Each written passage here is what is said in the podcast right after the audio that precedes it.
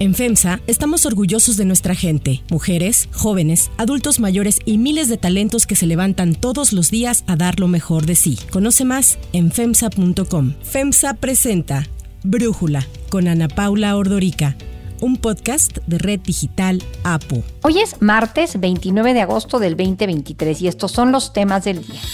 El funeral de Yevgeny Prigozhin se lleva a cabo hoy en Rusia. Pruebas de ADN confirmaron la identidad de su cuerpo entre los restos del avión que se desplomó. Arranca el US Open en Nueva York, el último de los Grand Slams del año. Pero antes vamos con el tema de profundidad.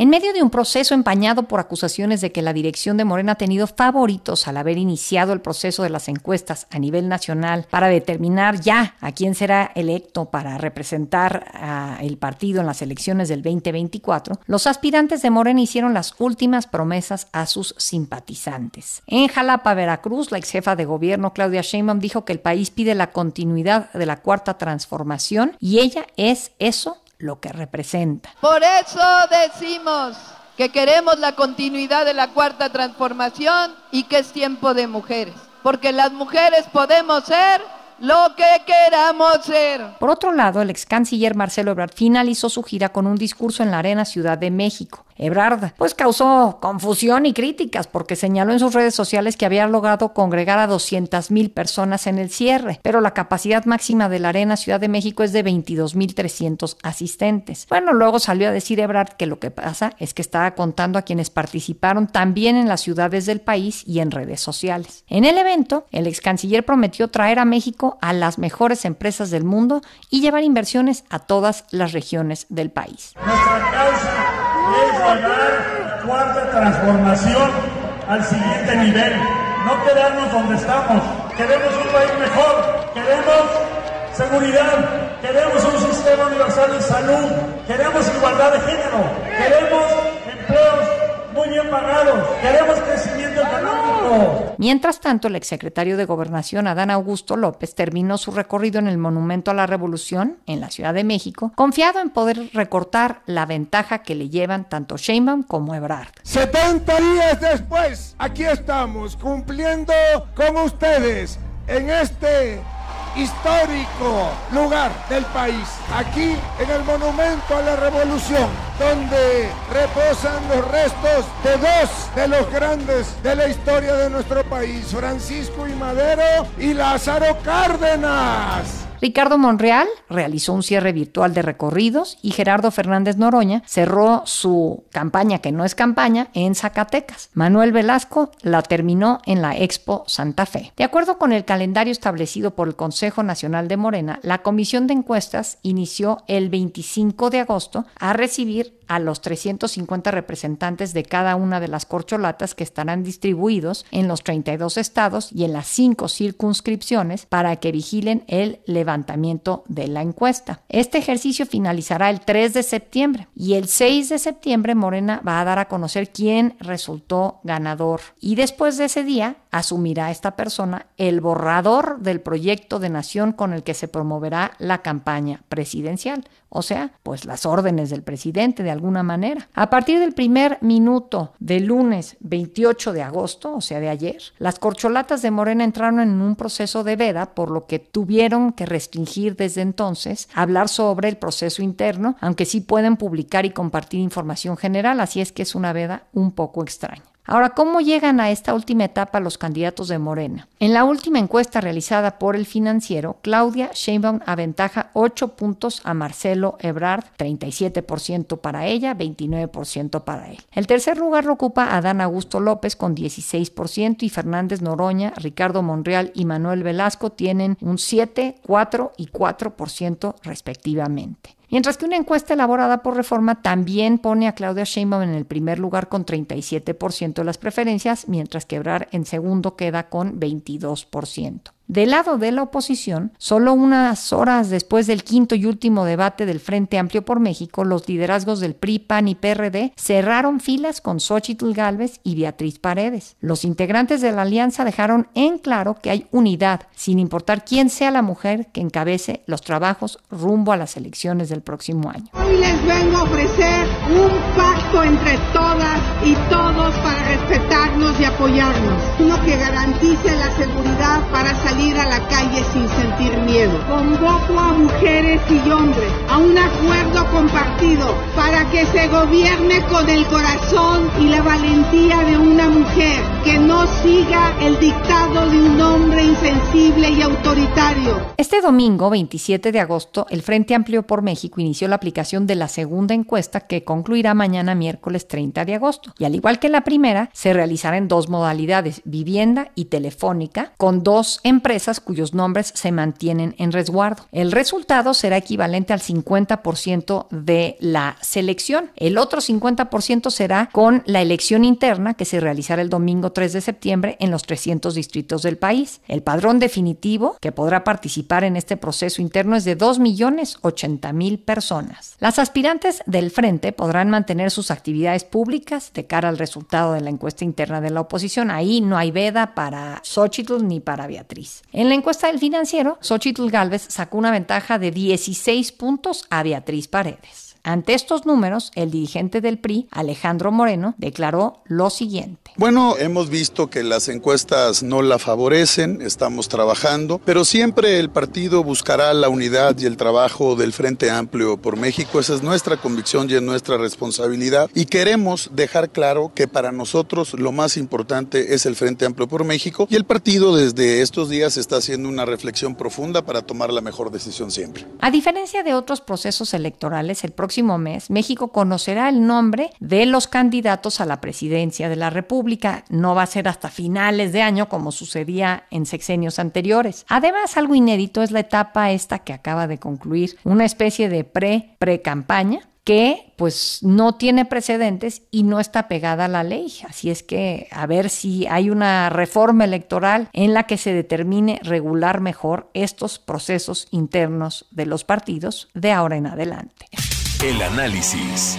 Para profundizar más en el tema, le agradezco a Carlos Bravo Regidor, analista político, platicar con nosotros. Carlos, a ver, ¿cómo viste primero estos 70 días eh, del Corcho Latour y ya este cierre y veda extrañísima que declararon en Morena? Pues mira, de entrada te diría que yo veo un proceso muy contrastante. Si vemos lo que lo que ha pasado en el campo del oficialismo, pues la verdad es que la noticia me parece más importante es que Claudia Sheinbaum defendió exitosamente la ventaja con la que había empezado. Todos sabemos que Claudia Sheinbaum no empezó a hacer campaña hace 70 días. Lleva por lo menos dos años haciendo campaña. Entonces, por supuesto que empezó, digamos, puntera y termina puntera. No con una diferencia muy grande, dependiendo de qué encuesta vea uno. En algunas la diferencia cae dentro del margen de error, en otras está unos puntitos arriba, pero en general te diría que lo sorprendente es que en lo sustantivo pues no se movió gran cosa la intención de voto del electorado oficialista. En cambio, pues creo que en el proceso del frente, la verdad es que sí ha habido mucha diferencia, no solamente por el ascenso de Xochitl Galvez, que hace tres meses ni siquiera figuraba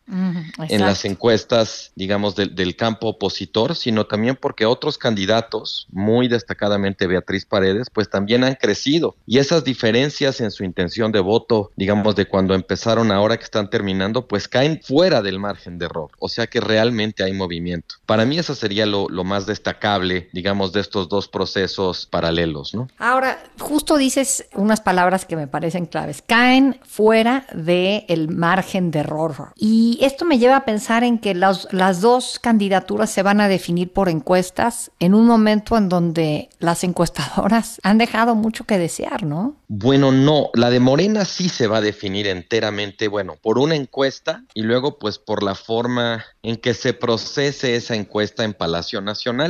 La de las oposiciones, en cambio, se define en parte por una encuesta, pero en parte por un proceso de participación directa Sí, 50% por encuestas a vivienda, eh, el 70% de ese 50% y a Telefónica el otro 30%. Es que andaban ahí diciendo que tal vez un 10% se lo daban a encuesta en línea, pero eh, entiendo que eso ya lo desecharon. Pero entonces, el hecho de que las encuestas jueguen este papel tan importante, ¿qué opinas, Carlos? Mira, por un lado, creo que es un mecanismo que le sale relativamente barato a los partidos y que sobre todo los protege del riesgo de hacer una elección primaria abierta, verdaderamente democrática, que invite no solamente a la competencia franca entre los distintos aspirantes, sino también a la participación ciudadana. Yo lamento lo de las encuestas porque aunque son un instrumento demoscópico muy importante, la verdad es que tienen un déficit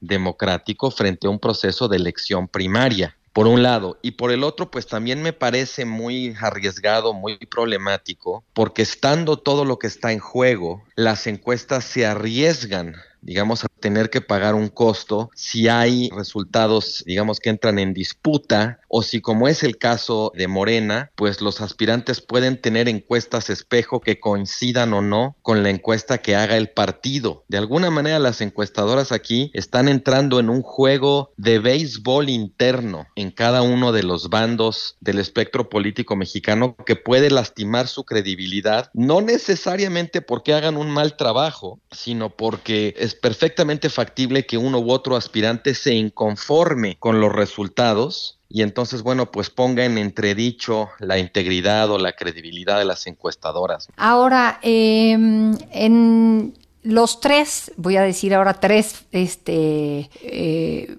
frentes, Morena, el Amplio por México y Movimiento Ciudadano, hay un reto importante que se puede describir con una palabra, unidad. ¿Cómo lo ves? Pues yo creo que lo dices muy bien, cada uno está viviendo ahí su dilema en términos de la unidad. Eh, yo soy de la idea de que Marcelo Ebrard está haciendo lo que le toca a un candidato que está en su posición, que está lejos de poder alcanzar. No hay ninguna encuesta seria que realmente lo ponga dentro de una distancia que permitiera suponer que va a ser, digamos, la, la hazaña de alcanzar a Claudia Sheinbaum. Pero entonces, bueno, pues está encareciendo el precio de reconocer el resultado y sumarse a la candidatura de Claudia. Es lo que hacen los políticos. Podrá no gustarnos y tal, pero no es ni la primera ni la última vez que lo vamos a ver. Oye, pero ahí estuvo eh, pues muy agresivo, ¿no? En su cierre en la Arena México, Ebrard diciendo que del lado de Claudia se daba el bostezo fest. Eso ya está bastante agresivo, ¿no? Lo que pasa es que aquí estamos como, es un jugador que está tratando de hacer una finta para ganar espacio. Y la finta, pues para que sea creíble, tiene que parecer que es lo que estás haciendo de verdad. Yo creo que nada de lo que ha hecho Marcelo implica cruzar un punto de no retorno. Él se puede echar para atrás, puede dejar de hacer esas declaraciones, puede no ir a denunciar ante el INE las irregularidades que ha denunciado en la opinión pública. O sea, no hay nada hasta este momento que haya hecho Marcelo que indique ya una ruta de irreversibilidad. Si está estirando la liga, por supuesto, la está estirando mucho, muchísimo, pero todavía se puede echar para atrás. Claro, siempre existe el problema de que la finta no te salga o de que el jugador al que le estás haciendo la finta se la tome, digamos, como si fuera cierta y, actúe en consecuencia. O sea, hay un margen, desde luego, para que las cosas salgan mal. Pero en principio, yo diría que creo que Marcelo está haciendo el juego que le toca hacer en el entorno y en la posición en la que él está. En el caso del PRI, es más o menos similar. Yo creo que el PRI reconoce el tremendo desprestigio que tiene entre el electorado mexicano y da suerte como de Chernobyl electoral en el que se ha convertido el PRI. Realmente es un partido radioactivo, muy tóxico. El nivel de rechazo que tiene lo vuelve realmente poco competitivo. Los propios priistas, digamos, viendo con frialdad las cifras, deberían reconocer eso y darse cuenta de que lo mejor que les puede pasar es tener una candidata que no sea priista, que de alguna manera no tenga que cargar con la totalidad de ese fardo en su campaña y que pueda tener un efecto de arrastre para ellos, pues en diputados, en senadores, en gubernaturas, en otro tipo de elecciones locales. Lo que, lo que yo creo que a lo que le debería jugar el PRI, o a lo que probablemente le está jugando el PRI, es a perder por el margen más pequeñito posible para que después cuando haya que negociar posiciones, tanto en la campaña como en las candidaturas como recursos, pues tengan, digamos, fichitas para hacerse valer. ¿Tú no sientes ahí que Alejandro Moreno, Alito, eh, al ver pues las encuestas que publicaron ayer Reforma, El Financiero, en donde se le acerca a Beatriz a tenga la tentación de un movimiento o una movilización el domingo 3 para que gane Beatriz y entonces los que tengan que negociar sean los panistas? Mira, o sea, es posible, sí, por supuesto que es posible. A veces los actores políticos no son tan racionales ni tan fríos como a veces suponemos los analistas, ¿no? Eh, pero creo que si ese fuera el caso, el problema que, yo vería es que al PAN no le conviene apoyar a una candidata de extracción priista, porque aunque haya crecido en intención de voto Beatriz Paredes, el nivel de rechazo al PRI sigue siendo muy alto. Y eso no se va a ir. Eso es un sentimiento que se ha ido cocinando con muchos años. A los panistas no les convendría negociar con el PRI en ese sentido porque es casi una derrota asegurada. Entonces, yo pensaría que en una situación tan delicada, pues prevalezca la racionalidad y lleguen a ese tipo de acuerdo. Puede no suceder, por supuesto, no sería la primera vez que un actor político hace un movimiento que nos sorprenda, pero lo cierto es que si hace eso Alito Moreno, más que arriesgarse a ganar, me parece que estaría asegurando su derrota. De acuerdo. IMC. En MC, mira, la verdad es que de los tres es el que más me sorprende y el que entiendo menos, porque por un lado la apuesta de Movimiento Ciudadano ha sido tratar de construir una tercera vía o una tercera opción, y creo que en eso van lento pero van bien. Las encuestas que yo he visto muestran que pues la mayoría del electorado ya ubica a Movimiento Ciudadano y es el segundo partido en cuanto a balance positivo de opiniones solamente después de Morena. Entonces, digamos, hasta el momento, Movimiento Ciudadano ha sido exitoso en tratar de construir una marca fresca, nueva, diferente. Y eso, pues, desde luego que abre un horizonte de crecimiento interesante para los próximos años. Sin embargo, pues la disputa entre el gobernador Alfaro y el líder del partido, Dante Delgado, la verdad, se antoja muy complicada, porque el bastión de Movimiento Ciudadano es Jalisco. Si Jalisco, si el bando de Alfaro se escinde de Movimiento Ciudadano, Movimiento Ciudadano se desfonda y pierde su principal bastión. Eso no puede arriesgarse Movimiento Ciudadano a perderlo. Yo creo que Alfaro está tratando de hacer valer su peso dentro del partido y de utilizar la coyuntura también para tratar de designar a quien vaya a ser el candidato de MC a la gubernatura, porque quien mejor encuesta en este momento de ese partido es el alcalde de Guadalajara, que también es MCista, pero no es del grupo de Alfaro. Entonces creo que Alfaro está un poco también, pues como el PRI o como Marcelo, estirando la cuerda, pero ya, ya mucho. Y creo que puede llegar ahí sí, de los tres donde veo el mayor riesgo de ruptura, es en Movimiento Ciudadano. Carlos Bravo, como siempre, clarísimo tu análisis. Muchísimas gracias por platicar con nosotros. Al contrario, siempre es un gusto platicar contigo, Ana Paula. Si te gusta escuchar Brújula, te invitamos a que te suscribas en tu aplicación favorita o que descargues la aplicación Apo Digital. Es totalmente gratis y si te suscribes será más fácil para ti escucharnos. Además, nos puedes dejar un comentario o calificar el podcast para que sigamos creciendo y mejorando para ti. Hay otras noticias para tomar en cuenta. 1. Prigozhin. Hoy es el funeral de Yevgeny Prigozhin en San Petersburgo, Rusia, la ciudad natal del fundador del grupo Wagner. El funeral de Prigozhin llega después de que el pasado fin de semana la Comisión Investigadora de Rusia confirmara, tras las pruebas de ADN, que en efecto el conocido antes como chef de Putin murió en el avión que se desplomó la semana pasada cerca de Moscú. Así lo explicó la portavoz de la comisión, Svetlana Petrenko. En el marco de la investigación del accidente aéreo en la región de Tibet, se han completado los exámenes de genética molecular. Según sus resultados, se ha establecido la identidad de las 10 personas que corresponden a la lista que figura en el manifiesto de vuelo. El portavoz del Kremlin, Dmitry Peskov, señaló que no sabía si Putin asistiría al funeral. Hasta ahora no se han ofrecido detalles sobre las causas que podrían haber provocado la caída del avión, mientras voces al interior del país y fuera de él, como los servicios de inteligencia estadounidenses, han dicho que no fue un accidente, sino algo predeterminado, muy posiblemente una bomba. El Kremlin ha rechazado los señalamientos y los ha calificado como una completa mentira. El segundo al mando de Prigozhin, Dmitry Utkin, así como el cerebro de la logística de Wagner, Valery Chekalov, también murieron en el desplome. Por ello, ahora el futuro del grupo Wagner sigue siendo incierto. Para Brújula, Stephanie Enaro, analista internacional, nos habla sobre ello. El funeral de mañana en Rusia es simbólico porque podemos estar enterrando a Evgeny Prigozhin y a los demás que murieron con él en el accidente de avión, pero no se está enterrando lo que él significa para Rusia y eso también tiene dimensiones geopolíticas, porque mientras que de manera interna se manda el mensaje de que Putin no va a dejar que nadie levante la voz dentro de su régimen, en el mundo hay una incógnita entera por el lugar de Rusia en el mundo, porque Wagner Group se encargaba de mantener la presencia de Rusia en el África subsahariana. Ahora el mundo entero se está preguntando qué va a pasar, quién va a seguir con Wagner, y es que está muy difícil porque Prigozhin era aparte un hombre carismático, no cualquiera es tan carismático como él en el mundo militar. Y aparte, Dmitry Peskov, el portavoz del Kremlin, acaba de decir que no tiene ni por qué preocuparse por Wagner porque legalmente no existe una estructura militar con esto. Entonces, claramente esos son los planes del Kremlin, pero sin duda el movimiento de placas tectónicas que hizo Prigozhin en Rusia seguirá por mucho tiempo. 2. Tenis. El US Open, el último Grand Slam de tenis del año, arrancó ayer. Los mejores jugadores del mundo se reunirán durante las próximas dos semanas en Queens, en Nueva York.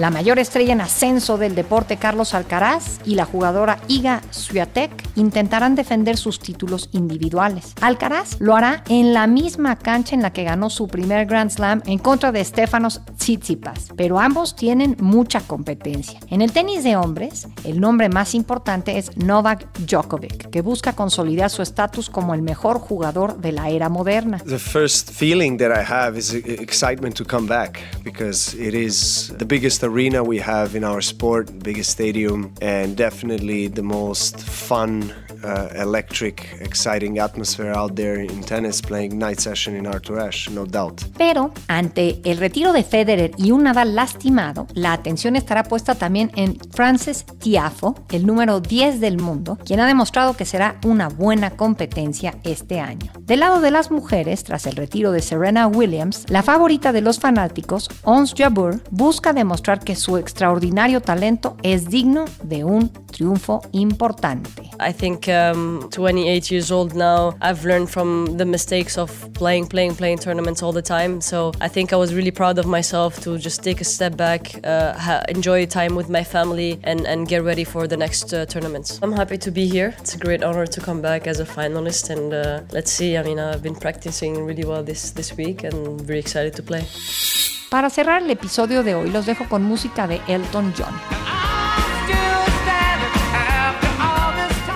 El cantante británico Elton John tuvo que ser llevado al hospital el domingo por la noche después de caerse en su villa de Niza, Francia. Ahí estaba pasando el verano con su esposo David Furnish y sus dos hijos tras concluir su gira Farewell Yellow Brick Road. De acuerdo con su representante, Elton John, de 76 años, fue al centro hospitalario Princess Grace de Mónaco como medida de precaución, pero después de que lo revisaran ya fue dado de alta y está de regreso en su casa en buen estado de salud.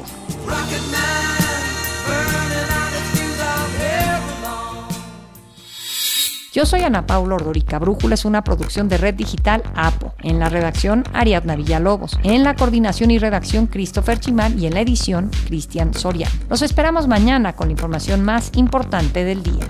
Oxo, Farmacias ISA, Cruz Verde, Oxo Gas, Coca-Cola FEMSA, Invera, Torrey y PTM son algunas de las muchas empresas que crean más de 245 mil empleos tan solo en México y generan valor como parte de FEMSA. FEMSA presentó Brújula con Ana Paula Ordorica, un podcast de Red Digital APO.